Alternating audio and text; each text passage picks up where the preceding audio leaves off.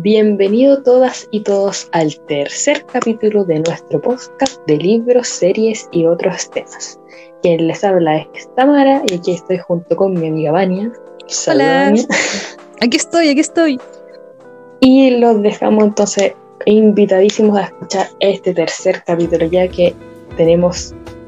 Está bastante en realidad bueno, ¿verdad? Sí, sí, de hecho, querida Tama, yo te voy a, dar un aplauso a la distancia por abrir el día de hoy, porque yo no quería abrir, te correspondía a ti. el lo hiciste muy bien. Oye, sí. Ah, ¿Y cómo has estado? ¿Cómo has estado tu semana? Bien, bien, eh, sobreviviendo a las clases a distancia, al mal de internet, a, a las improvisaciones, pero pero como todo eh, profesional y estudiante del área. Y, y tú, querida Tama, ¿qué tal la semana? Mi semana es bastante bien, un poco ajetreada porque creo que el mundo ahora empezó a descubrir que yo como Nutri podía dar certificados para la vacuna, entonces me han llegado una cantidad de consultas bastante grande, bien para mí, pero ahí, así que sigan llegando.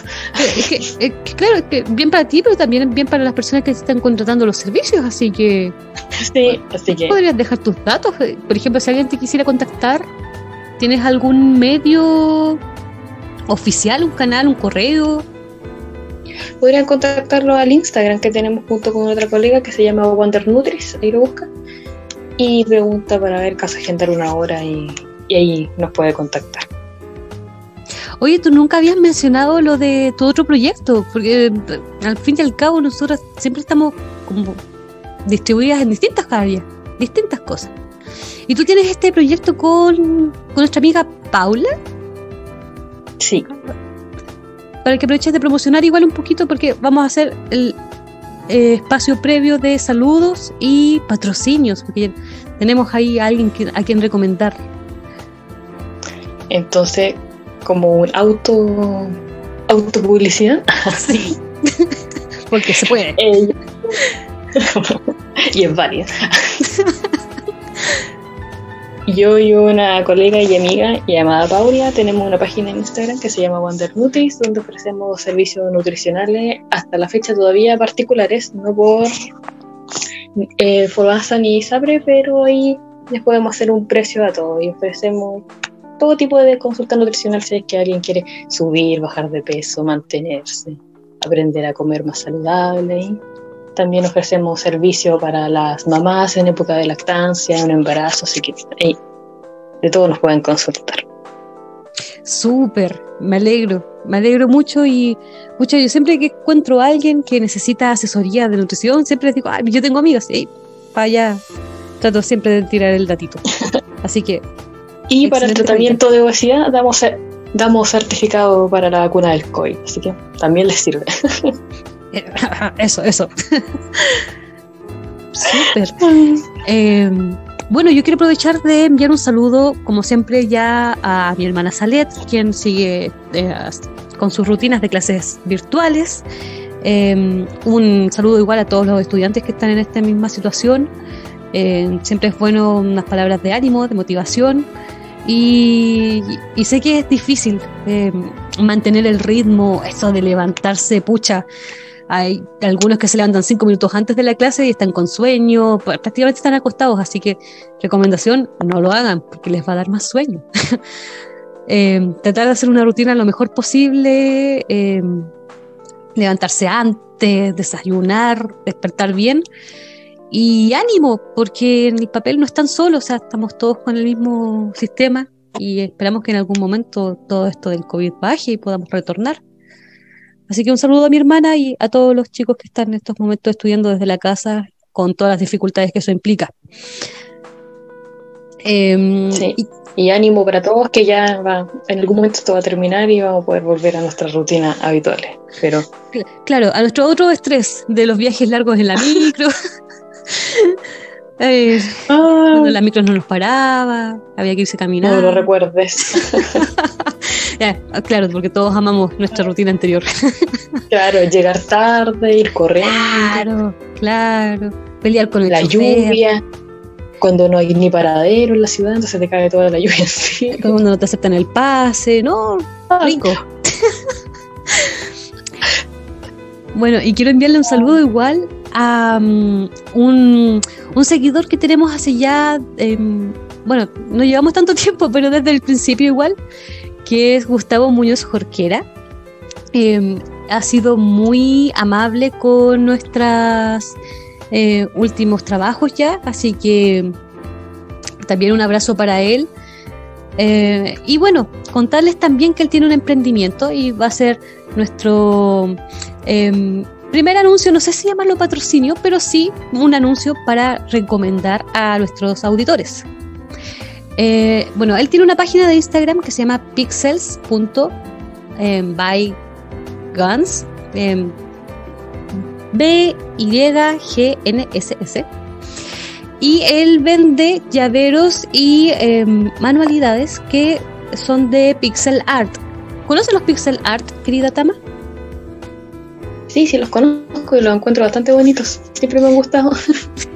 Bueno, él vende justamente em, figuritas por lo general de anime, Pokémon, juegos también de Zelda, Así que pasen por su página y por lo general también recibe eh, pedidos de lo que ustedes quieran y supongo que también tiene que conversarlo con él para ver cómo le queda y que sea de mutuo acuerdo. Así que pasen por su página pixel, pixels.bygans y em, pueden ver ahí todo el trabajo que él realiza a distancia. Ahí nos apoyamos mutuamente y bueno, Tama, nosotros tenemos que elegir un diseño de nuestro gusto, porque él muy amablemente nos va a regalar un llaverito de lo que nosotras queramos. Oh. Así que ahí. Sí, sí. ahí, ahí se quería pensar hoy, no se me ocurre nada en el momento. Quedo como, cada vez que me dicen así como que, que piensen algo, yo quedo como en, en blanco. Sí, sí, yo igual. Em, pero no, yo, yo, siento que mi lado va a ser por el lado celdístico. Hay una celda, un link.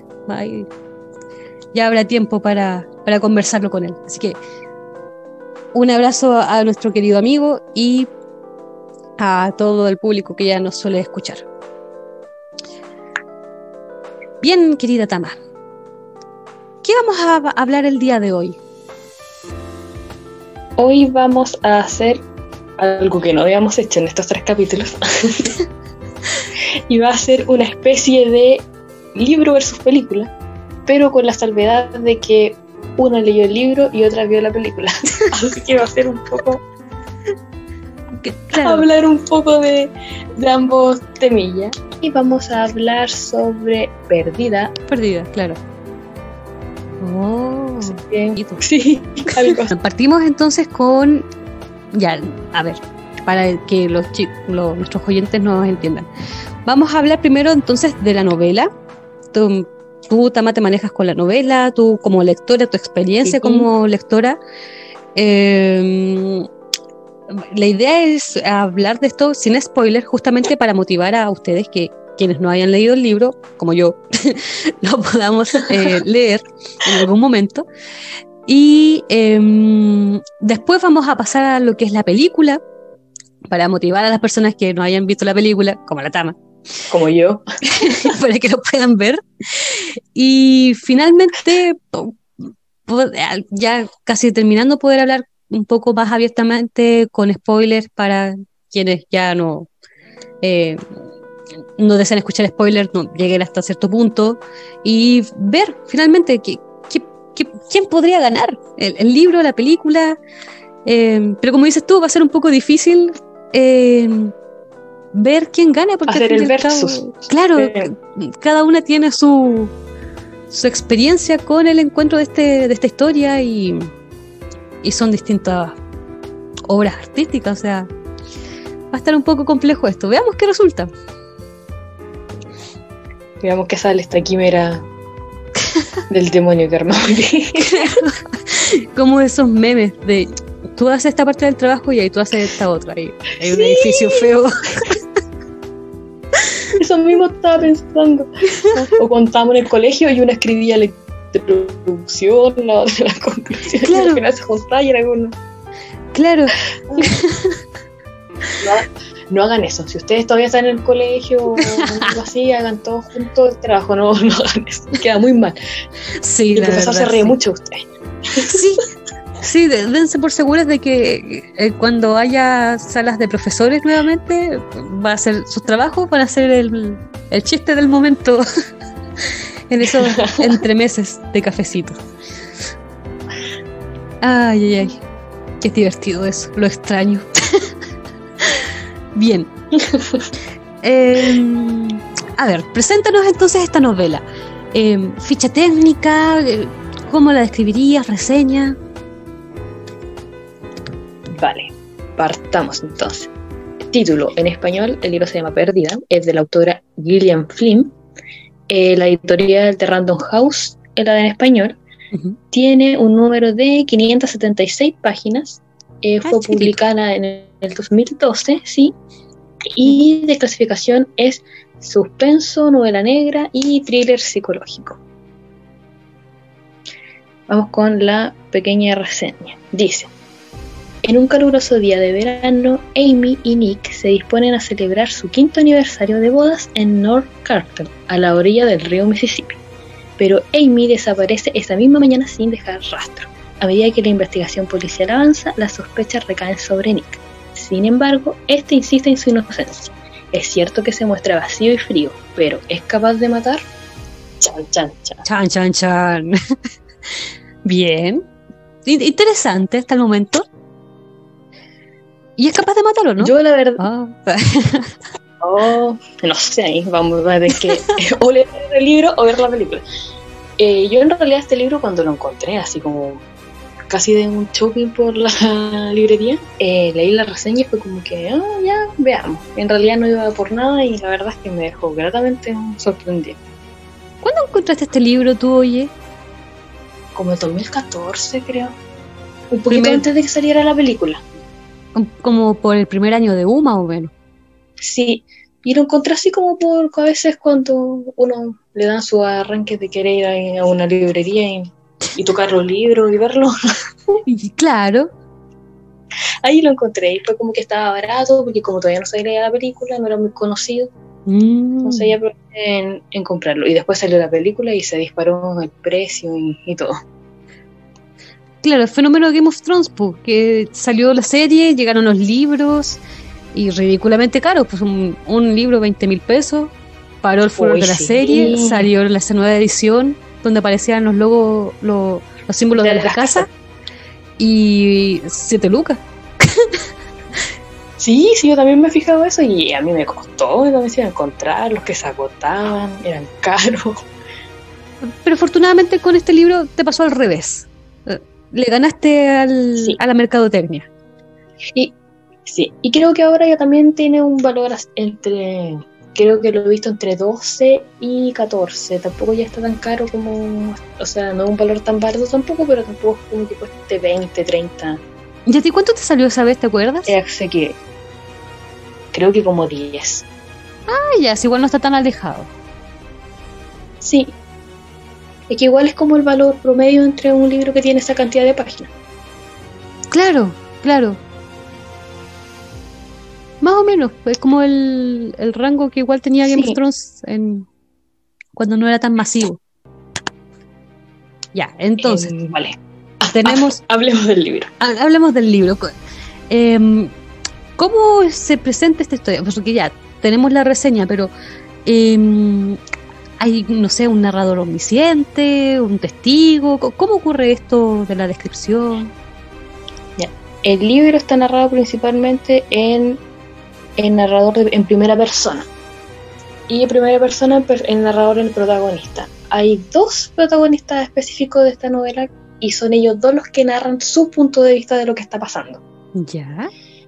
No les voy a decir quiénes son los narradores porque ahí se destapa la olla de los grandes spoilers, por eso hay que ir descubriéndolo, pero el libro está como dividido en dos, se podría decir. La primera parte es narrada por un personaje y la segunda por otro. Espectacular. Entonces eso lo hace también más ameno y conocer más cosas del mundo, porque yo encuentro que la trampa que tiene la, en la narración en primera persona es que como vemos el mundo a través de los ojos de un personaje, se vuelve un poco cansino. Mm, Tampoco tenemos un aspecto muy grande de lo que está pasando, solamente lo que ve e interpreta un personaje. Entonces, ir variando en narradores también hace la obra más completa. Sí, de hecho, eh, breve paréntesis de lo que me decías tú, sabes que yo esta semana con los chicos de primero medio vimos un cuento que estaba narrado en primera persona, era una historia policial.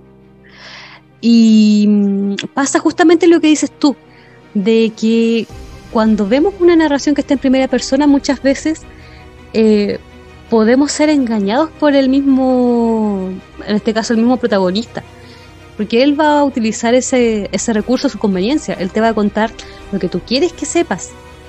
Eh, puede ser perfectamente Sí. culpable de algo y no te lo va a revelar. Siempre se va a ver como el vuelo de la película. Así que ahí, breve recomendación, el cuento Cordura de Adolfo Sossi, que eh, tiene una relación también ahí con el misterio y, y los, las narraciones protagonistas y con dejo medio psicópata. Eso, Me lo voy a apuntar. sí, Me léelo, es muy bueno, temática, en realidad. es muy bueno. Lo voy a poner en mi lista de pendiente. Yo soy como una abuelita, tengo una libreta y voy anotando todos los libros que quiero ir leyendo. Sí. Me recuerdas más a Arfons cuando está en, en la armadura. Oh, que voy a hacer esto cuando recupere mi ¡Ay, de cuerpo. la lista de comidas! Ah, desde ahora te voy a recordar como una armadura con una libreta. Ah, Me parece bien.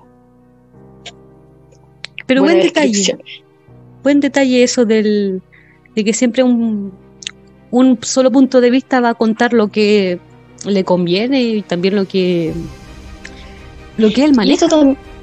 y esa narración también es un arma de doble filo, porque ya sea en, como por ejemplo, estas que son de corte más policial, o por ejemplo una obra fantástica o algo así, o te gusta el protagonista o terminas odiándolo. Claro. Y el problema es que cuando lo odias, todo el, todo el libro está contado por él. Entonces se te hace más pesado, más aburrido, quieres ver otro personaje. Entonces también es como un, ar- un arma de doble filo este, este tipo de narración. ¿Tú lo odiaste? ¿Odiaste a este protagonista? Spoiler, sí, lo odié. Ya, ok, hasta ahí. Ah, pero, pero ya, ok, te- no, no te sentiste cómoda leyéndolo, pero era, no sé, No, porque- en- es que en realidad me, sí me sentí cómoda leyendo porque el personaje está bueno. Ya después vamos a hablar de los personajes, pero sigamos con, con la lista de, ya, ok, de puntos. Para ir de menos a más. ya, de menos a más. Entonces ya tenemos al narrador, ¿qué sigue? Eh, estilo de como de narración. El libro es bastante descriptivo, pero no es pesado. Ya, También eh, no se beneficia de como que ocurre en, nuestro mismo mundo, en una ciudad ya que es parecida a toda. No es necesario tampoco describir, por ejemplo, las calles, los edificios. Entonces de eso también se, se agarra. Pero es bastante liviano. En realidad es una lectura que la agarras y no te das cuenta y vas leyendo ya la página 80, 100. Es rápida, muy rápida. ya, em, por lo mismo, tiene un vocabulario, podríamos decir, sencillo, elaborado o, la- o un poco flojo. Porque siento que eso pasa por lo menos con la literatura juvenil de, de esta de, de masas. Nos entregan una buena historia, puede ser, pero por lo mismo eh, no tiene un, un lenguaje tan elaborado.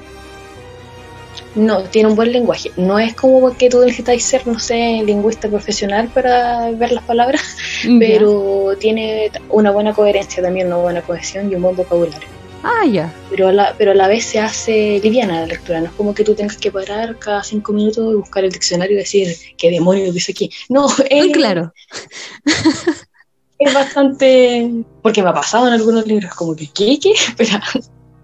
A ver, no, pero esta es... Claro. No es tiene un Martin. lenguaje simple, pero, ah, claro, pero a la vez no es extremadamente simple. Ya. Bien. Me gusta, me Es, agrada. es para, su descripción yo diría que es para, para todo tipo de gente, o sea, la que está acostumbrada a leer, se lo va a hacer ameno, y el que no está acostumbrado a leer y quiere leer algo de repente en su rato libre o incentivarse a la lectura, también es un buen libro, porque no es complejo, pero tampoco es tan flojo, entonces Ah, ya. en relación a la narración está bien para tanto para iniciarse como alguien ya que es como un lector habitual. Eh, por lo mismo infiero que el, el desarrollo de la historia es... Eh, siento que no se queda con baches o momentos en los que tú digas, hoy pucha, no avanza. No, en todo momento está pasando algo o no está describiendo. Es que en realidad al principio te puede parecer a ti que hay algunas partes que dices así como, mm, no sé qué tanta importancia tenga esto, pero cuando llevas como la mitad del libro te acuerdas de que, ah, o sea, esto tenía mucha importancia. Ya. Hay que estar un poco concentrado también en leer. No es como...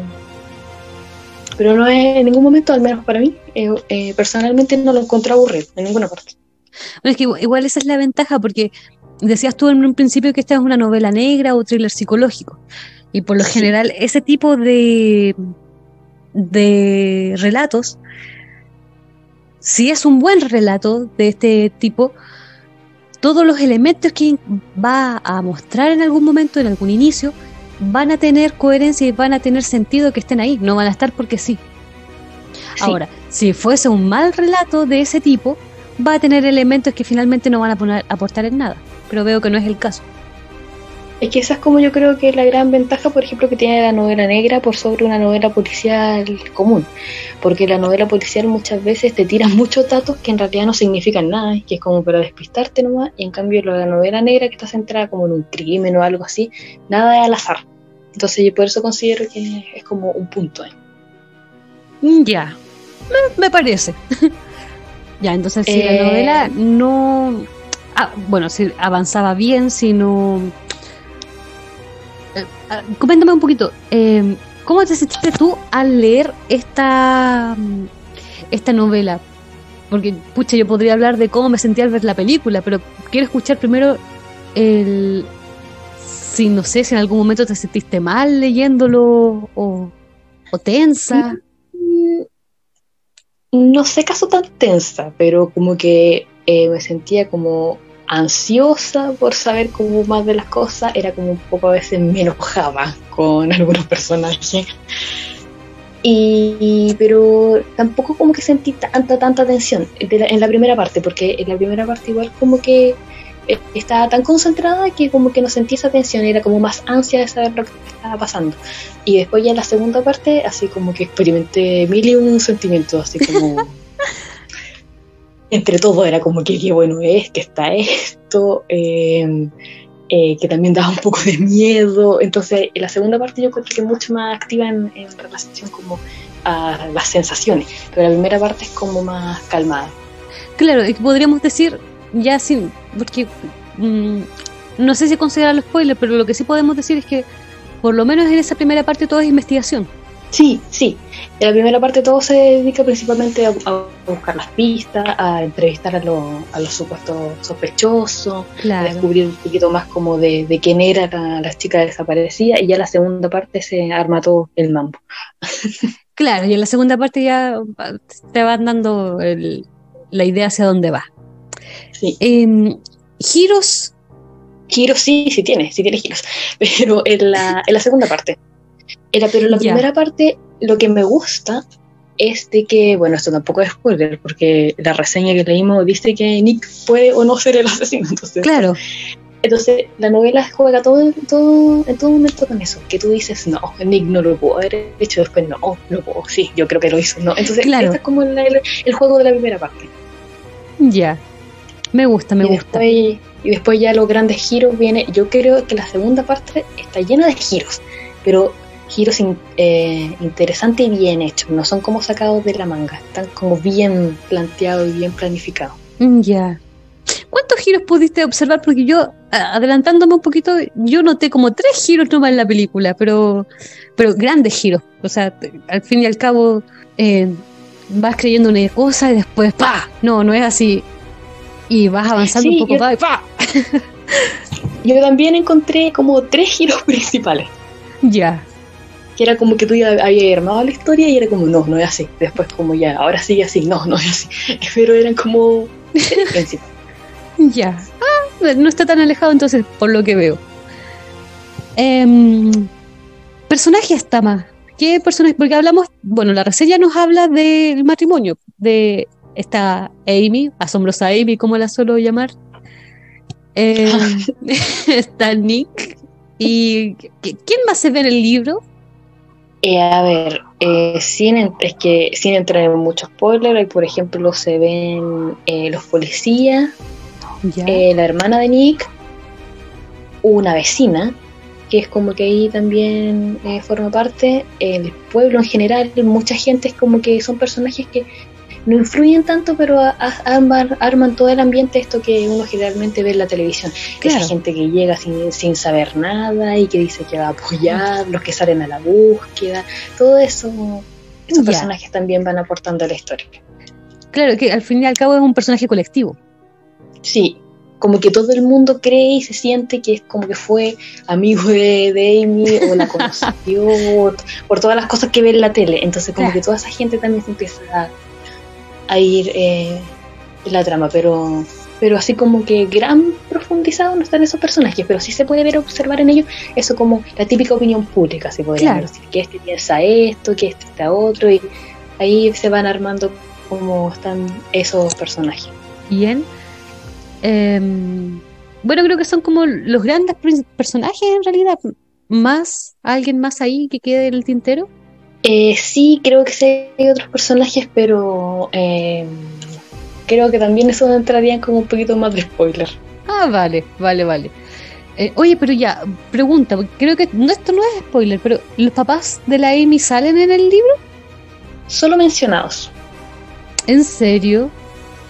Que son, que son estos psicólogos, o sea, está bien abordado el, la descripción es tan buena y mientras se va construyendo el relato que tú no necesitas que estos personajes intervengan en la historia para tú llegar a conocerlos. Mm. Están tan bien descritos y tan bien dentro de, cómo se va formando el relato, de la historia que va surgiendo, que creo que salen en algún momento en, en la obra, pero no tienen una, una mayor relevancia. Creo que hay unas partes donde hablan con Nick, pero tampoco es como en las partes donde ellos intervienen no están tan descritos, es como cuando se va construyendo el relato en donde tú puedes conocer bien cómo es la personalidad de estos personajes. Entonces, por eso yo considero que la narración es, clave en esta novela. Y eh, cuéntame un poquito, porque, insisto, no yo, tengo fresca la película, pero el, libro es otra cosa. Em, ¿qué, ¿Qué es lo que se revela de ellos? Porque yo sé que Amy, este personaje, esta mujer que desaparece, es una escritora infantil, al menos eso me vendieron en la película. No, mira, a ver, los papás de Amy son psicólogos, los dos. ¿Ya? Y son psicólogos infanto juvenil. Y ellos arman un libro, un libro infantil en donde le enseñan a los niños cómo manejar sus emociones, sus sentimientos, todas esas cosas. Es como una saga, se podría decir. ¿Ya? Y la protagonista de esta saga es Amy, es su propia hija. O sea, o de sí, sí, y ellos ahí empiezan a vender estos libros y la dejan a ella como la protagonista, así como que el modelo del niño perfecto. Eso es como lo que vendían sus padres de ella. En pero en realidad ellos tampoco conocían a su hija realmente, sino que se basaban solamente en lo que ellos creían que veían.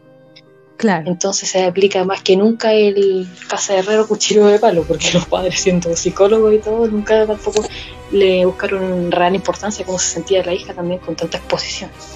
Claro, es como lo que le pasa a Leonard con su mamá en The Big Theory, que al fin y al cabo, pucha, la mamá tenía harto reconocimiento por ser psicóloga, psiquiatra, todo el tema, y resulta que eh, el hijo era el, ratón de laboratorio, ningún cariño sobre él. Podría ser un caso similar. Sí, algo así. sí, era como un caso. Y ella también es escritora pero ella es escritora de revistas, así como que ella es la típica que escribe así ah. como esas revistas que salían hace tiempo. El, el quiz, por ejemplo, no sé que cuál es tu, según tu personalidad, cuál es el color de, pelo que te, debería tocar, o según los signos, quién se empareja con quién, ya sea como esas notas como cliché, eso, eso sí hay. Sí, me, me, acuerdo que ella era editora, eh, según la película. Pero, ¿sabes que A lo mejor yo la entendí mal, y eso que la he visto cuatro veces, pero creo que voy a tener que verla una vez más. Em, porque yo, desde mi punto de vista como persona que ve la película, eh, había entendido de que ella en algún momento, claro, eh, iniciaban los papás la, esta saga, pero de alguna forma ella era la asombrosa Amy que escribía los relatos de una Amy más grande igual. Pero ya. ¿Sabes que no me acuerdo muy bien caso eso pasaba en el libro? Pero lo que sí me acuerdo que tengo más fresco, que era como al principio nos presentaba, ella hacía ese tipo. O sea, ella también quería, tenía esa beta de que quería ser escritora, pero en todo el lugar donde la contrataban era como para esto. Eso es lo que hacía ella. Estos típicos test como de la revista Tú o de la Mi 17, una cosa así. Pobrecita. ya. Vale. Sí, y por eso también ella se sentía muy frustrada con respecto también a eso, a su ámbito profesional, porque era como eso, a eso la dedicaban en la revista y todas esas cosas. Claro, no, yo recuerdo que en la película muestran un poquito y pucha, ella está ahí en un lanzamiento de libro y está con estas portadas de la asombrosa Amy mostrando todo el tema y siempre rodeada de niños. Entonces, por, por eso puede ser que la haya interpretado mal, siempre creí que ella era la que escribía los cuentos de la asombrosa Amy. Bueno, No, es que ella es la asombrosa mí en sí. es como si tuviéramos a Harry Potter en persona. Sí, eso, sí, pasaba algo súper similar. Que ella era al final como el centro. Y lo que pasaba en la novela, que bueno, también se podría considerar un poquito de spoiler, ¿no? Es que la gente le gustaba a los niños y a la gente tanto esta novela que empezaban después a verla en ella como si ella fuera realmente esa del cuento. Ah, Es como si yo hubiera caminando, no sé, así, súper común, bien a, a ver a Daniel Radcliffe caminando por la calle. Ya, pero era como si él ve, y en vez de ver al actor, yo todo el rato estuviera buscando a Harry. Harry. y persiguiéndolo, y Harry, Harry, la cosa es como algo así. Siento que eh, nos pasó en algún momento con algún personaje, aparte de Harry. Ah, con John, po. No, no era John, era, me acuerdo una, era Rob. Sí. Ya, dato freak para lo- los que nos están escuchando para que se rían en su casa. Eh, cuando nosotros veíamos Game of Thrones, eh, el actor que hace de Rob Stark, una vez había una persona aquí en la ciudad de Concepción, un chico que se me parecía mucho a ese actor. Entonces, una vez creo que lo viste tú. Sí. Y casi le gritas algo como el, el- No, que el casi le grito. Yo le grité. Yo le grité. ¿De quién de no? Pero sí, pero sí, yo también. Una vez me acuerdo que iba cerca de mi U, iba caminando, iba, que no me acuerdo con quién iba, y de repente lo veo en la ciclovía y venía la bicicleta y yo así como que, ¡ay, no! no". Creo que una vez lo vimos juntas. Que- creo que fue en la feria medieval del, de cuarto medio, cuando estábamos ahí ya.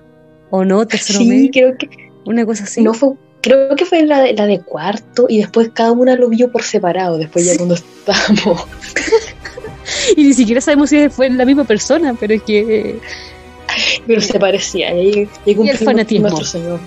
Sí. Entonces, que ahí está el efecto de Amy. que veíamos al personaje en una pobre persona. Ah, Qué vergüenza. no, va. ¿por qué? Ay, Porque le gritamos literalmente a alguien en la calle que no conocemos. ay, qué buenos tiempos. Ahora ni siquiera podemos ver a gente en la calle. No. Qué gente. Ay. Ay, En fin, ya, volvamos, volvamos. volvamos, centrémonos. Em, ay, aquí tienes un punto en la pauta que dice tipo de lectura. ¿A qué te refieres? Eh, ah, no, eso se me coló. Era, era justo con la parte de abajo. El caso era eh, extensa o, Ah, o justa y precisa. Ya, eso. Eh, es justa. Eh, es, va a lo que va la novela y no creo que no se extiende de más ni tampoco que la corta. Ok. Y, y al final también te lo cierra así como bien. Ya, y- pero, pero- ay, ay, es que el final. ya, no me aguanto. ¿Final abierto o cierra bien? es un abierto pero bien. No sé cómo me explico. ya, ya, ya, sí creo que sí. Creo que sí. Queda como abierto, pero que tú como lector queda ahí como que es un final. Y está bien el fin. Es un final y basta. Pero te dan ganas de cuando yo, por ejemplo, llegué a esa parte final, como que cerré el libro, me senté en mi cama y dije, ¡guau! Ya. Literalmente quedé así. Pero es un, es un buen final. No te deja con ganas de más, ni tampoco sientes como que. Porque a veces cuando uno lee un libro siente que parte sobra. Ok. Pero aquí, aquí nada sobra. Yo creo que aquí está todo bien, Vale. Es justo y preciso lo que tiene que ser. Vale, algo que tú rescates rápidamente como eh, puntos a favor, puntos positivos de la novela. Creo que puedes agregar el tema de la Em, extensión, porque ahí ya sí, tiene un punto lo- a favor.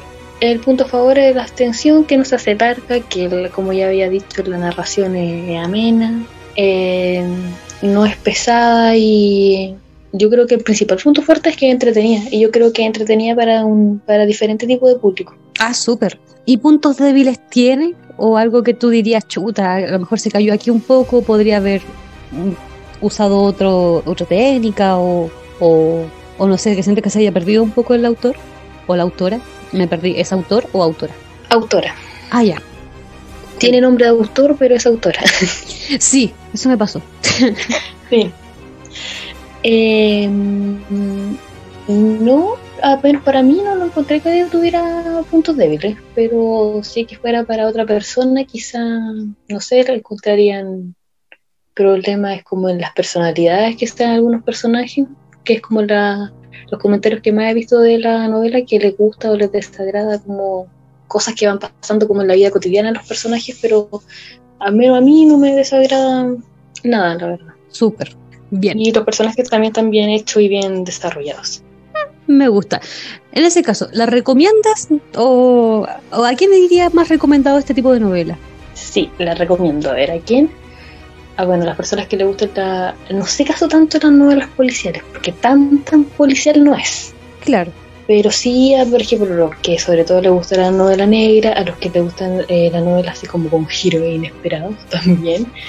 Y un público en, en realidad como en general, o sea, quien quiera pasar como un buen rato y estresarse un poco leyendo. Es que eso, apto para cardíacos, Eh, no sé caso tanto apto para cardíaco.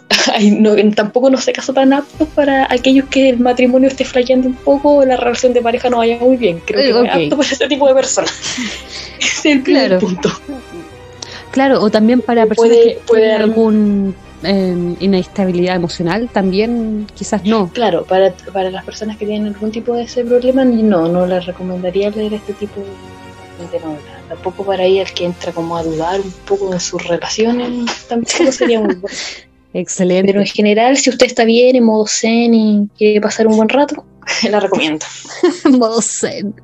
Me gusta, me gusta. Buena, Tama, te luciste. Ahí tienen entonces el libro Perdida, escrito por Gilliam Flynn y 576 páginas para pasar la cuarentena. ¿Mm? Ahí nunca está de más un libro para entretenerse. Volvemos en un minuto. Ya, volvimos, volvimos. Bien. Ujú. Yay.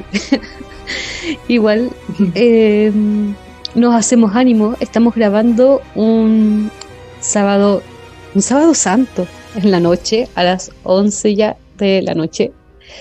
Eh, Pero recuerda que hoy día cambian la hora, así que cuando sean las 12, van a ser las 11. ¿no?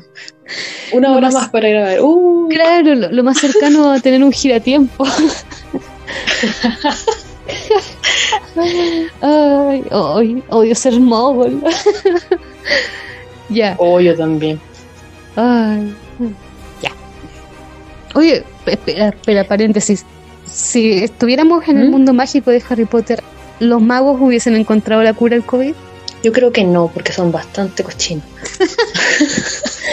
Bueno, de partida no iban al dentista, partamos por ahí.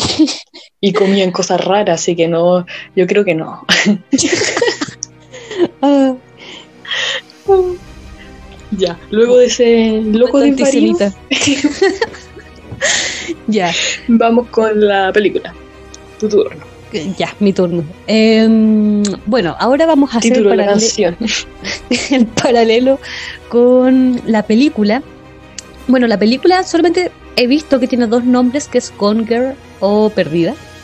Hubo un tiempo en que esta película estuvo en la plataforma de Netflix. De hecho, antes de grabar yo dije, Tate, voy a verla de nuevo para tenerla fresquita. A ver, yo también voy a. Sí, no, pero si ya no está, la sacaron. Ah, Ya- no está, no, no, no, Netflix. no, no busqué nada, sí, ya no, ya no está la cuestión. Eh, bueno, la película es de David Fincher. Eh, Personalmente no he tenido la oportunidad de ver más películas de este director, pero tiene su séquito, es bastante conocido. Ya estoy buscando las películas así como para tener un apoyo a memoria. Em, pero bueno, ha sacado varias películas y mientras tanto lo que podemos también em, comentar es que el guion estaba...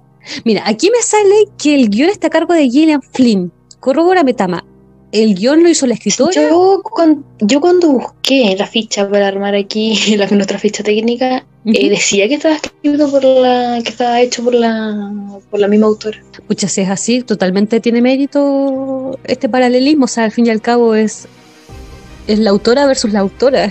Es claro, cómo funciona mejor como, como adaptadora de guion o como novelista, ¿sí? como una cosa. Bueno, en lo personal yo creo que funciona muy bien la película, el, el guion eh, es que si la película funciona por sí sola y no necesitáis como que recurrir a, a pasajes del libro, porque hay unas cosas, esa, esa parte del, cine como que no me gusta mucho, es como cuando hacen algo basado en la, en la película y dejan cabos tan sueltos, o sea, cuando lo basan en una novela, que tú, o sea, estás como obligado a verte el libro. Y yo considero que la adaptación tiene que ser, correr por cuenta propia, tiene que basarse y sustentarse por sí sola. Y si eso funciona así, está súper bien. Sí, y por último, si tú encuentras que hay un paralelismo con otra eh, obra, si ya previamente tuvo un libro, eh, pienso igual que tú, y que por lo general, si quieres ver ambos, eh, tómalos como obras totalmente independientes. Sí, sí.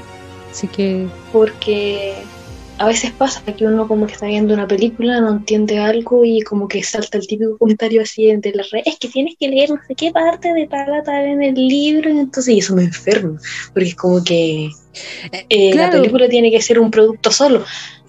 Bueno, ahí se cae, por ejemplo, la adaptación de Harry Potter, que eso va a ser un tema aparte para en algún momento, pero, pero claro, hay cosas que la saga parte muy bien y llega un momento en el que no se sustenta por sí sola, porque hay datos que tú estás no obligado a buscártelos, pero te das cuenta que al leerla es como, ah, ya, ok. Eh, No era necesario que lo supiera, pero tiene más sentido. Eso, como que eh, teniendo todo junto le, hace mal, le da mal sentido, pero por eso considero que bueno, también encuentro que es como una niñería. Después también tenemos otro tema en otro podcast para hablar de eso. Pero considero tan eh, poco maduro, así como que, eh, ay, no es igual el libro, que en el libro no pasa tal y tal cosa. Pero que parte de adaptación tú no entiendes. Claro, claro. Bueno, em, gracias a Google, para que vamos a mentir. Em, ya recordé, sí, Fincher. Em, bueno, él estuvo atrás de obras como El Club de la Pelea, em, La Red ah. Social, La Chica del Dragón Tatuado, ah. La Habitación del Pánico. Entonces, ya, y el curioso caso de Benjamin Bottom. O sea, no, Lo he visto todas.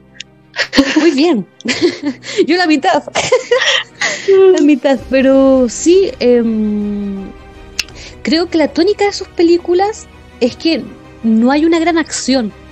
Bueno, el Club de la Pelea es otra cosa, pero por lo general son películas que mantienen una tensión a lo largo del, del filme.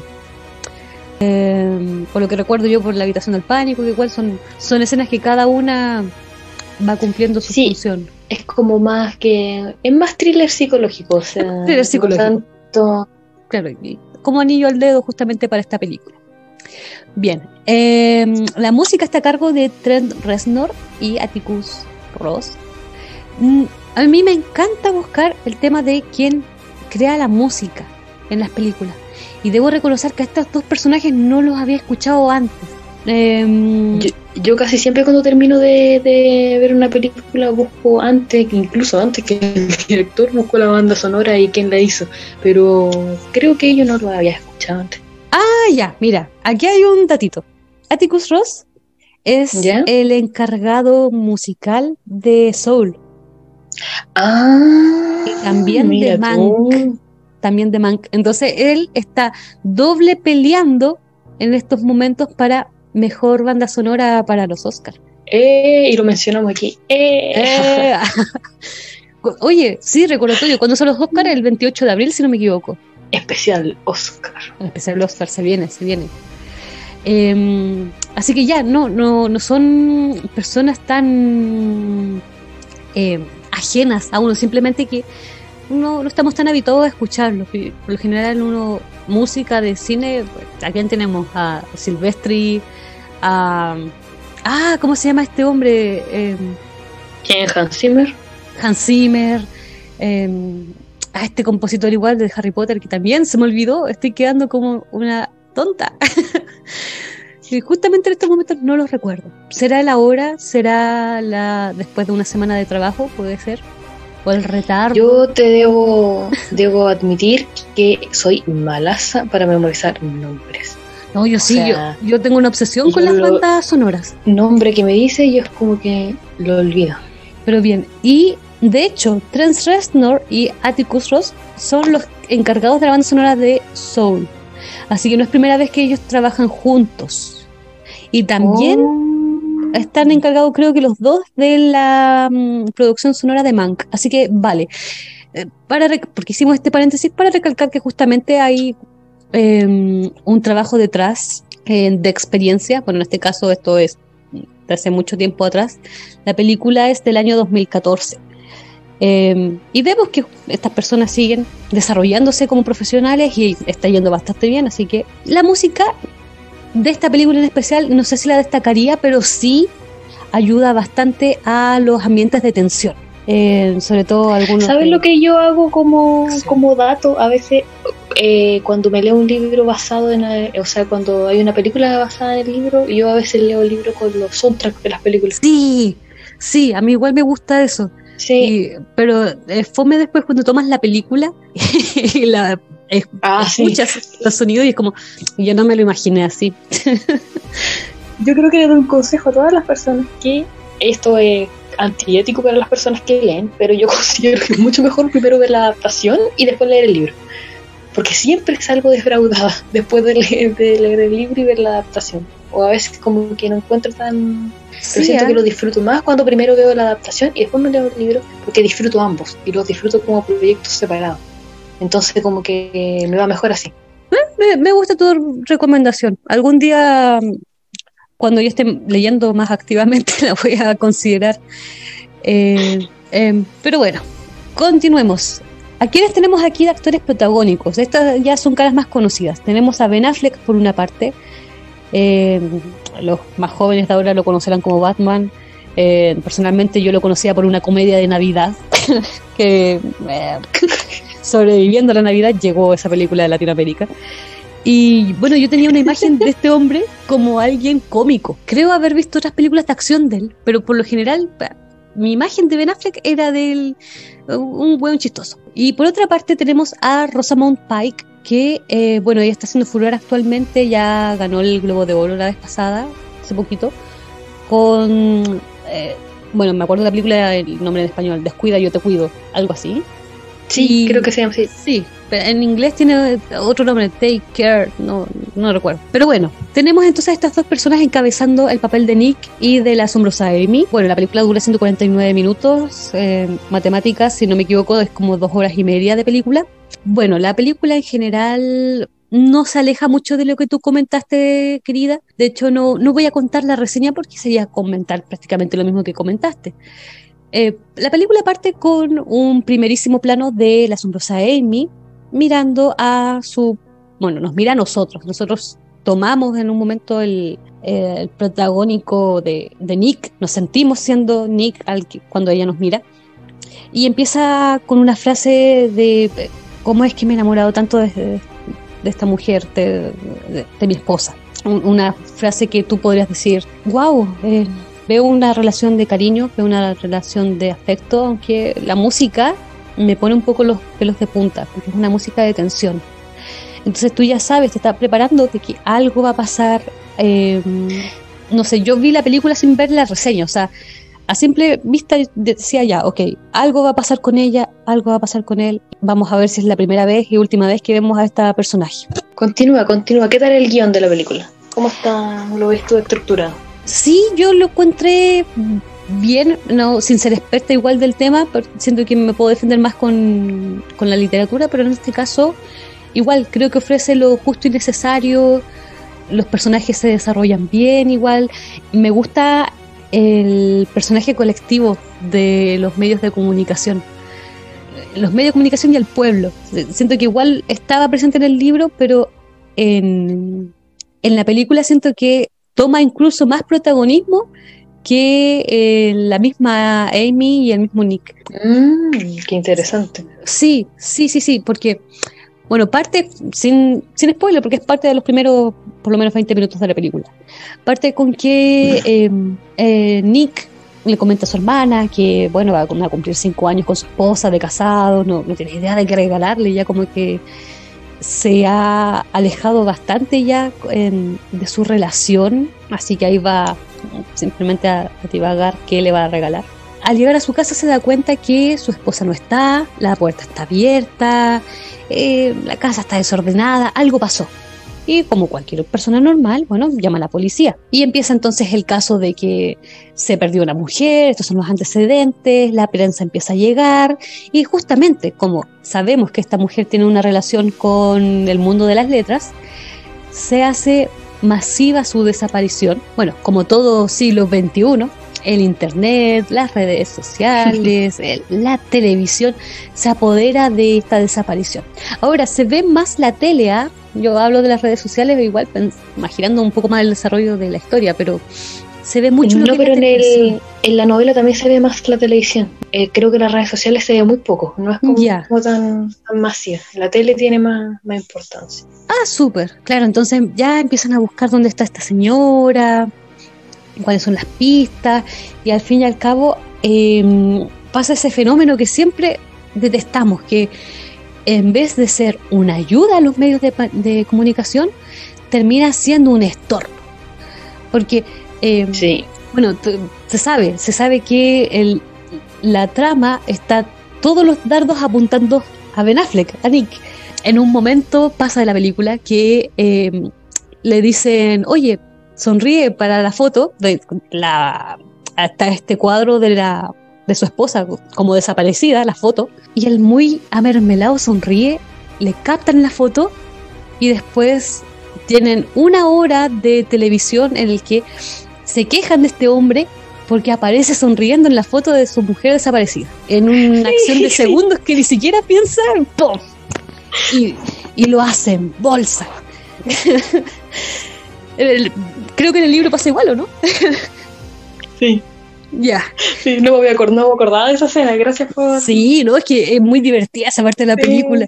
Entonces, claro, hay, empiezan a pillar a este personaje con diferentes cosas. Em, ¿Para qué voy a entrar en más detalle de los demás sucesos? Pero cualquier cosa que él haga está en su contra.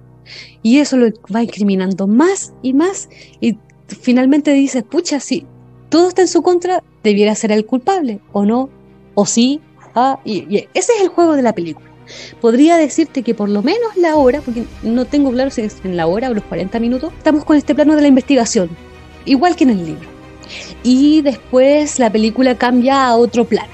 Ya tenemos a otro personaje que se apodera de la película y tampoco voy a entrar en, en detalle de eso, pero ahí está, para que lo puedan ver y disfrutar, porque la verdad es que la película es muy tensa eh, llega un punto en el que a mí en lo personal se me hizo larga porque decía, ¿para dónde va? O sea, ya, la investigación, después tenemos un giro, después cuando tú finalmente quieres creer el argumento de la película, tenemos otro giro, entonces está, es un constante sentimiento de tensión que a mí en lo personal me afectó bastante porque no me cabía en la cabeza cómo puede haber tanta perversión humana, cómo de un hecho tan, tan, remotamente sencillo como una desaparición pasa tanta cosa alrededor. Y eso es lo divertido del, del guion, y es lo divertido del, de la película y que también juega mucho con los primerísimos planos para analizar psicológicamente a los personajes que estás viendo y también primeros planos, que es cuando tú, eh, no sé, la cámara enfocaba por lo general a Ben Affleck cuestionándolo si era o no el culpable y tratábamos de analizarlo en los pocos minutos de película que llevaba. Así que, insisto, creo que es una muy buena película Y esos serían sus puntos positivos. Y con respecto tengo a las actuaciones, o sea, yo de las pocas películas que he visto de Ben Affleck, a mí personalmente no me gusta.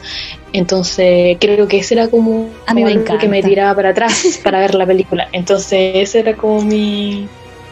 Ya mira, yo insisto, el referente que yo tengo de Ben Affleck es de Cabra Chica, es de esta película tonta de comedia. Creo que todavía tiene un poco eso en esta película, pero es parte del personaje, porque el personaje es un hombre tonto en todo momento. bueno, en otras partes tú dices ya en realidad no es tan tonto, en realidad es parte de su personaje. Pero eh, la actuación de Ben Affleck es muy buena, es muy creíble. Siento que si él me tenía que vender que era un personaje torpe en algunos momentos, lo hace bastante bien. Sobre todo con esas caras que pone de. de uh, mátenme. Eh, no sabría cómo explicarlo, pero tiene una cara. El que, ¿Has visto películas de Ben Affleck? Sabrá la cara a la que me refiero. Sí. Eh, lo que sí yo quiero acotar que, por ejemplo, el, cast de, la película siento que está bien hecho porque son tal cual como yo me podría haber imaginado los personajes de Nick y Amy. Sí, se parecen mucho a la descripción. Entonces, como que está como ahí bien, bien preciso. Sí, y la Rosamund Pike es. Mira, primera vez que yo había visto a esa actriz y quedé muy encantada con su actuación. Mucha, no, no puedo entrar en más detalle en ella, pero es es un personaje que encanta, motiva mucho. Eh, no, puedo entrar más en detalle. Pues, creo que solamente podemos analizar aquí abiertamente a Nick, a la prensa y a la hermana igual, que tiene mucho papel en la película. No sé si en el libro, pero la hermana es como el personaje que quiere apoyar en todo momento a su hermano, aunque todos los tardes estén en su contra. Sí, básicamente eso eh, también en el libro la hermana. Pero la hermana del libro también duda como un poco de, de Nick. Sí, sí, sí. Es como está como nosotros. Es, como, es como el lector. Sí, sí, sí, podremos decir que la hermana toma el papel del lector, o en este caso también del, de la persona que ve la película. Claro, pues todos somos la hermana en un momento. La prensa es la sociedad. Este otro Nick es la persona que está ahí tratando de darse... Y Nick es Nick. Nick, Nick es Nick. Pero eso, eso. Ahora, puntos negativos quizás de la película es que igual yo la encontré muy larga. Creo que está bien todo lo que cuenta, pero es muy larga. Y lo digo no como algo negativo en sí, sino que a mí en lo personal me generó mucha tensión la película. Me, eh, angustié mm. mucho. Entonces eh, llegó un punto en el que lo único que quería era que terminara. Y, y de repente, no sé, llevabas dos horas de película y todavía no terminaba. Y era como, pero ¿qué más me puede contar? Se siente que cada vez que avanza no veo un punto de retorno, no lo veo y, y, me estresa, de verdad me angustia ver a este personaje de esta forma y a este otro también sufriendo. No, no, mal. Entonces, esa es mi experiencia personal, no sé si a alguien más le pasará o bien a alguien que le guste harto este tema de los thrillers, los rompecabezas en las películas, bueno, se, va a entretener, tiene dos horas y media de, de entretención ahí. Pero... A mí la verdad me encantan esa, esa forma. A mí, por eso a mí no me genera en, angustias, como que, wow, qué bueno y que siga, es como, es como una cosa. Sí, sí, es que, bueno, hay otro subtema que no lo podemos abordar aquí ahora porque entraríamos en detalle. Yo creo que a la parte ya, cuando podamos hablar de pequeños spoilers, podemos mencionarlo, pero el tema principal de momento es el tema de la manipulación de los medios de comunicación. Cómo finalmente. y también que eso se ve, por ejemplo. Sí, sí. Que se ve diariamente, o sea, basta comprender la tele, ver un caso de desaparición, asesinato, y es como la tele también maneja esto, cómo influye a la gente y también cómo lucra esto, porque sin ir más lejos pasa algo y están, no sé, un mes entero dándole, dándole. Cobertura, claro. Pero sabes que mm. yo, yo no culparía tanto a la tele actualmente, ¿ah? porque sí, si bien eh, son los gestores en este caso del, de la manipulación de lo, de lo que ocurre, pero siento que actualmente ya no somos tantas personas las que vemos tele como si lo comparamos a principios de, del 2000, por ejemplo, cuando el Internet no era tan accesible. A mí me preocupa cómo esto ha evolucionado al Internet y, por ejemplo, a las publicaciones que uno encuentra en Facebook. Se pierde alguien, ya, ayúdenme a difundir. ¿Y qué ves en los comentarios? Ah, porque se perdió el niño. Ah, la mamá tiene que ver. Ah, puras. Es que son, es que son los típicos comentarios que, que no aportan en nada. ¿eh? Exacto. como que la gente se mete para regalar odiosidad nomás. Sí. Eso es lo que hace. Y desperdiciar el internet. ¿Para qué estamos con cosas? Así que consejo, consejo, si van a usar redes sociales, no desgasten su tiempo escribiéndoles a los comentarios de Facebook.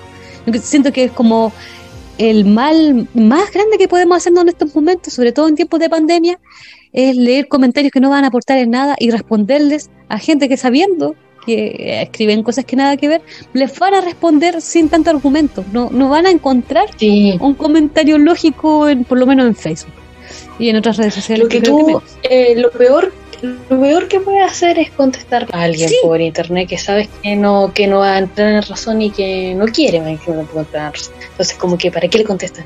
¿Para qué? Como claro, para, la pared. Pues claro, ¿para qué vaya a gastar internet? Eso es lo más tonto. Guárdalo para las videollamadas, no sé. es de loco. Entonces, claro, la película habla todo el tiempo del, de la tele y de también los comentarios que se hacen en el boca a boca. Y no deja de ser. Creo que siempre es importante que nosotros recordemos que cuando ocurre una investigación, claro, tú puedes aportar justamente difundiendo la desaparición de una persona o detallando algún dato, si tú sabes o manejas algo que sea concreto, pero no mm. yendo al, a la misma escena, porque ¿cuántas investigaciones se han perdido por producto de lo mismo? Tenemos eh, actualmente... Sí, hay dos... sí, sí, dale. Sí, es que hay dos tipos de personas que se meten en esto y solamente eh, van a entorpecer, los que van a buscar ¿Para qué? Si usted no es un especialista, no sabe de rastreo, no sabe tomar muestras, no ha visto a la persona, ¿para qué se va a meter? Una, y solamente entorpece el proceso, contamina la escena y todo sale terrible. Claro. Y también lo otro, también en los casos de desaparición, esos, esas personas que llaman a la PDI y que mienten y que dicen que vieron a no sé quién en tal parte y nunca fue así, o, o, los hacen perfiles falsos con el nombre de la persona, o esos psíquicos. O sea, estamos en el siglo XXI, ¿hasta qué punto hay que seguir metiendo estas cosas en, la vida real. Claro. Cada uno puede, cada puede pensar en lo que se le venga en gana y tener la espiritualidad que se le venga en gana, pero seamos concretos y seamos precisos. Claro, incluso, ya pongámosle que el tema de los psíquicos funciona de maravilla. No estamos perdiendo plata con la policía, pues mejor hagamos todo con el tema de los psíquicos y se soluciona todo. Claro, o si fuera psíquico fuera tan real y tan bueno, o sea, ¿por qué no son multimillonarios todos? O sea, es claro. pero bueno, pero si a usted le gusta lo psíquico y le gustan todas esas cosas y leerse la suerte bien y hágalo, pero hágalo en la intimidad de su alma y en lo que respecta a su vida personal y no lo extrapole tampoco al resto. Claro, pero pero bueno, eso es como es como la religión también. Claro. Así que no, me, gusta el tema de la, de la novela, siento que bueno, en este caso la película, siento que el, tema más allá de, de donde está la asombrosa Amy es cómo la manipulación de los medios puede influir en un caso y cómo finalmente terminan agotando al, círculo de que se ve afectado en este caso por la desaparición de, del familiar. Así que ahí hay un llamado de atención para nosotros como ciudadanos y, y también un tirón de orejas para los medios. Eh, ¿La recomiendas la película? Sí, sí, totalmente. Yo la vi en la noche eh, la primera vez que la vi, sí, es un buen panorama para ver, por ejemplo, un viernes en la noche, un sábado en la noche, pero háganse la idea de que es una película larga. Entonces tengan ahí cocaví para servirse eh, líquido y idealmente no se duerman. Por eso les digo, tengan comida, tengan líquido, porque la película es tensa y todo detalle sirve. Así que sí, totalmente, véanla y después voy. Yo quiero leer el libro, pero tengo muchas cosas que leer, así que ahí va a quedar. Así que sí, muy buena. Ah, y si necesitan también, así como motivación por actores, también está este hombre, Neil Patrick Harris, el que protagoniza el Cómo conocí a tu madre. Así que ahí también hay otra cara conocida para quienes desean ver la película. Me encantan que todas tus referencias sean así como comedia o sitcom. Pero es que a él lo conozco de eso y creo que también de esta serie que cancelaron, ¿te acuerdas? Constantine. ¿Cuál? ¡Ah! Pero creo que el, mundo lo conoce más por la serie de comedia, así que que viva la comedia. la comedia es buena de vez en cuando. Sí, sí, sí. Es relajante, tampoco uno va a estar todo el, todos los días de su vida viendo puras cosas de política y... Sí, Y dramas psicológicos, creo que la comedia es bastante Adiviana la buena vida. y necesaria. Sí. Sí. Así que bien, lo dejamos hasta ahí, el tema de sin spoilers. Gracias por llegar hasta acá. Si todavía no has leído ni has visto la película, para que puedas darle una ojeada, un vistazo. Y nos estaríamos viendo contigo, auditor, la próxima oportunidad. Iba a decir la próxima semana, ni siquiera logramos todavía coordinar esto de las grabaciones.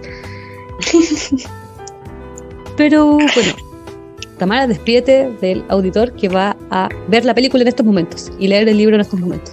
Adiós, que les vaya bien y que ojalá les guste la, la película o el libro o el resumen que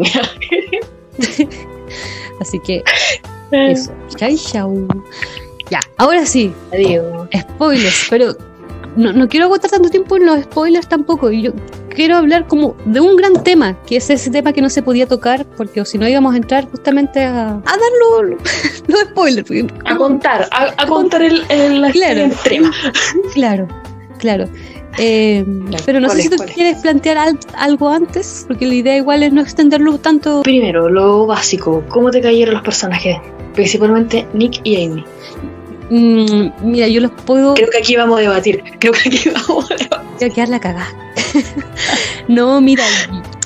A ver, a mí me gusta la actuación de la Rosamund Pike- porque me gusta. A ver, no esperaba, o quizás sí. lle- Llegué a pensar un poco que esto de la desaparición era intencionado, pero creo que es un personaje muy maquiavélico y me perturba. Y siento que la actriz lo hizo muy bien y me encantó su actuación, pero me dio mucho miedo el personaje. Y Ben Affleck era un, un hombre tonto. Para que, no, no quiero insultarlo, pero era un hombre tonto. Así a que mí, me cayó bien sea, dentro de todo, el- pero era como idiota. Te ahogaste solo. a mí el personaje de Amy me encantó. Pero no porque me guste la gente psicópata. Esto quiero Claro. claro. Claro, No, porque también hay, hay mucha gente que cuando yo, por ejemplo, digo que me gustan eh, tal personaje, dicen así como que, ay, que te gusta el malo, o no sé qué cosa. No, hay que separar la realidad de la ficción. O sea, claro. Es que está muy bien planteado. Y eh, claro, a mí el personaje de Amy me encantó, me, me voló el cerebro a medida que, que leía y lo importante es que, por ejemplo, el libro está narrado de parte de ella, la segunda parte. Ya. Entonces la es mucho, es mucho también como más maquiavélico y mientras ella lo va pensando, lo va, va razonando, haciendo las cosas, entonces siento que es un personaje que a mí me gustó mucho. Sí, a mí igual. Es que mira, a mí igual me gustó mucho. Pero eh, me gustaba analizarlo. Ese es el tema. Siento que eh, está Eso, muy bien desarrollado y al mismo Está tiempo. bien desarrollado, está bien construido, pero es alguien obviamente que en la vida real no quisiera tenerlo ni como pareja, No, ni vecino, ni amiga, no. ni nada. Y, Nada. y si ven una Amy, corran por su vida y cámbiense de ciudad ahí y nació. Claro, no, no. De- mira, te voy, te voy a decir un poquito lo que yo pensaba cuando la estaba viendo la película. Por un momento pensé que la Amy iba a ser un personaje de empoderamiento femenino. Cuando eh, te revelan que todo esto fue planificado, que eh, ella quería vengarse del marido porque ya no la estaba tomando en cuenta, tenía malas decisiones financieras y más encima eh, se dio cuenta que había una infidelidad ahí, por chica que fuera, era infidelidad. Eh, no sé si pasa lo mismo en el libro, pero... No eh, fue tan chica. La infidelidad, al menos pues desde mi perspectiva, desde mi moralidad, no, no fue para nada. Al menos en el libro lo que vi. Bueno, pequeño. y- yo recuerdo que llevaba un tiempo saliendo con una estudiante. Eso, eso recuerdo yo que se Una decían. que sí, pero llevan así como, bueno, ya es que después vamos a hablar de Nick, pero Ya, pero la cosa que yo creí que todo el tiempo iba a ser como, ah, ya, Eh. empoderamiento femenino, ya el loco se lo merecía. Pero después por una parte yo decía, ya, pero, ya, sí. El actuar de Nick fue tonto, fue irresponsable, fue malo. O sea, ¿ha- ¿habría que castigarlo? Yo creo que de la forma que lo hizo ella, no. O sea, si te das cuenta que la, eso. que sí. la relación no funcionaba, sepárate o ve a un terapeuta de parejas, pero, pero fue tan descabellado, fue tan enfermizo lo que hizo Pero que que deseché que totalmente la idea de Amy- empoderamiento. No, es que no, temporadamente no tiene nada, pero Claro, es que no. el personaje de Amy, por ejemplo, no sé caso en la película sale, hay una parte en el libro donde ella cuenta eh, que, por ejemplo, ella estas actitudes psicópatas ya las tenía desde que era adolescente y estaba en un internado. Ah, ya, mira, yo sé que eh, la película te dice anteriormente que ella tenía eso, esos arranques porque ella anteriormente tenía un novio que lo dejó muy mal parado y te decía que esta persona... Que le había intentado violar y... Claro, claro, y, tuvo que pasar como por la justicia y el loco ahora estaba muy mal parado. Entonces cuando el, este, el Ben Affleck se da cuenta de que todo esto podría ser intencionado, va a hablar con este hombre y le dice que efectivamente que la, eso ya lo había hecho con él, pero no, no podía ser de testigo de su historia porque él ya estaba muy mal parado. Entonces no le iban a creer y, en realidad no le convenía. Yo me formé la idea de que, claro, esta mujer está trastornada porque igual, pucha, papás psicólogos que todo el rato te están mirando, eh, tienes una saga de libros basada en tu vida y en realidad toda tu vida ha sido controlada por tu familia y, y los medios. O sea, al fin y al cabo, Amy es parte de la manipulación de los medios desde antes de desaparecer. Sí. Toda su vida estaba planificada. Entonces ahí ya estamos el mismo tema, pero hay un claro ejemplo de que la salud mental de las personas con este tipo de manipulaciones se va al carajo. Con respecto a Nick, o sea, yo odié el personaje desde como la mitad del libro en adelante, no, no, no, podía con él. Era como todo lo que encontraba, lo encontraba muy estúpido, su justificación era idiota. ¿Sabes qué? Me salió una beta media sádica, no sé, al final del libro, pero no me dio pena por Nick al el final del libro. Tampoco encontré que se lo merecía, porque no, eso no se lo merece no, nadie. Pero no me dio pena. A mí sí, pero es porque yo empatizo con Ben Affleck. a mí me pasa eso, que es que mira, Ben Affleck, siento que todas las películas que lo he visto tienen como una misma línea. No te podría decir si actúa 100% igual, pero yo veo ese personaje carismático en las películas que donde aparece él. Entonces yo podría decirte que empaticé con Ben Affleck, no con Nick. Claro, es ahí juega el rol de también que el actor y, la cara de lo que uno conoce como del actor, que uno eh, puede empatizar más con un personaje que con otro. Pero, por ejemplo, en el libro, o sea, me, me caía como patada en el estómago, no lo soportaba. A mí me daba risa. Pero eso no quiere decir, porque, porque aquí Mm, eso no quiere decir, sí, que sea un mal personaje, porque de eso también la gente como que no sabe diferenciar. Cuando les cae mal un personaje, inmediatamente dice que es malo, pero no es malo, ni que es un muy buen personaje y una buena estructura también social, de lo que es una construcción social, de que es un hombre muy estereotipado y llevado a lo que tiene que ser claro, a través del género, porque eso en realidad es Nick. Es un hombre niño, e-, esa es la cuestión. Eh, sí, pero, sí, sí, sí. En la película retrataba Amy lo repetía mucho en el libro. Sí, mm. sí, sí, sí, sí, no, este hombre, pucha, claro, ya tenía su doble vida y salía con, con sus estudiantes del, de la universidad, pero era un weón que dependía mucho de la Amy. Nunca tuvo como. Sí, pero, pero Nick tiene eso que tiene, eh, está tan bien hecho porque también se asocia a personas de la realidad, es que tiene un egocentrismo infantil todavía. Sí, exacto. Y todo se mueve alrededor de él. Y cuando algo ya no le, no lo necesita o lo encuentro, porque también el gatillante, uno de los gatillantes del libro en sí de Amy, era que Nick cada vez encontraba más vieja a Amy. Y como iba envejeciendo, iba perdiendo belleza y por eso a él como que ya no la, como que le daba menos importancia porque porque Nick se enamora de una Amy, pero de una Amy, una construcción social de la Amy. Nunca la conoce realmente tampoco como es, porque ella todo el rato le finge que esta chica, oh, que le gusta la fiesta, que es como simpática, y eso, ese estereotipo social que debería ser una mujer así como que sin trabas, súper loca, es lo que Nick buscaba. Y cuando vio que Amy ya no era así, se fue detrás de su otra alumna, que era la misma representación que tenía ahí de esa Amy. Sí, de hecho tienes toda la razón. En, en, la película pasa lo mismo. No se alcanza. De hecho, no sé si tienen, duran como un año de pareja y ya se andan casando. Sí, sí, es como una cosa. Sí, sí, no, se, se nota que él automáticamente cuando la conoce empiezan a salir juntos y, y no, no lleva mucho tiempo de conocerse en pareja para darse cuenta de lo loco, la loca que era. Pero ahora, eh, hay, igual juega otro detonante de ¿Cuánto tiempo tiene que pasar para que tú conozcas realmente a, tu pareja? Eh, oh, no sé, me, llega a dar un poco de. Yo creo que tiene que pasar tiempo y mucho tiempo y también es como difícil porque depende de lo que la otra persona también te quiere proyectar. Claro. Y que tú tan interesado estás tú de realmente conocer a la otra persona o te vas a quedar solo con lo superficial, lo que proyecta. Claro, de hecho, eso es lo que le faltó a, a Nick, al menos según lo que vi en la película que fue que eh, le faltó vivir junto con la, con la asombrosa Amy antes de casarse. Porque ahí fue cuando realmente conocí que... Ah, Consejo para todos, vivan antes, por favor. Vivan antes, por favor. Vivan antes, conozcanse, vean sus manías, porque otra, como dice el dicho, otra cosa es con guitarra. Toda la razón. Con guitarra. ¡Ay, el dicho abuelita! claro, sí, sí, sí, sí. A Nick le pasa eso, que él se enamora de, justamente de esta construcción joven. Tenía después responsabilidades económicas, ahí había un, un tema legal de quién manejaba qué cosa y, ahí empezaba a morir. Insisto, no, no me desagrada Nick, me gusta la representación que hace Ben Affleck. Eh, insisto, fue, fue un idiota, pero que estuvo en el momento y lugar menos indicado. No. Y bueno, el, ahora. Claro, no, si hablamos de, criminalidad, o sea, Nick no hizo nada eh, legalmente malo. Lo que hizo es moralmente cuestionable, pero legalmente malo. la ética. Claro, pero eh, no hizo nada, pero la, Amy era una loca. No, estamos claros.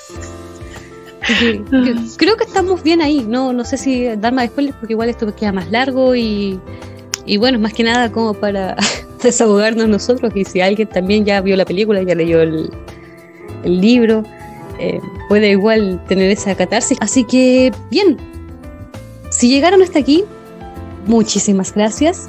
Eh, ya estamos por el cierre. E insistimos, para nosotras esto es, es, un hobby y que nos escuchen significa que vale la pena realizar estas instancias por lo mismo. Si ya no tenemos los círculos de lectores, si ya no tenemos los círculos presenciales, ojalá podernos acompañar a la distancia en este medio que son los podcasts. Querida Tama, ¿algo que añadir? Eh, no, nada. que gracias por escucharnos y que si les gustó esta dinámica y quieren compartir su opinión, nos, sigan en las redes sociales, nos comenten ahí. Todo, todo sirve, todo sirve. Para seguir creciendo. A todo esto, ¿qué ganó? ¿La película o el libro? es que no podemos votar porque no, yo no he visto la película y tú no has leído el libro. ya, bueno, nos ponemos nosotras al día y después lo debatimos en nuestro círculo. Bien, eso fue todo. Muchas gracias y nos estamos escuchando. Esperamos la próxima semana en un nuevo capítulo de, de libros, series y otros temas. Que estén muy bien, cuídense. Adiós. Usen mascarilla, por favor.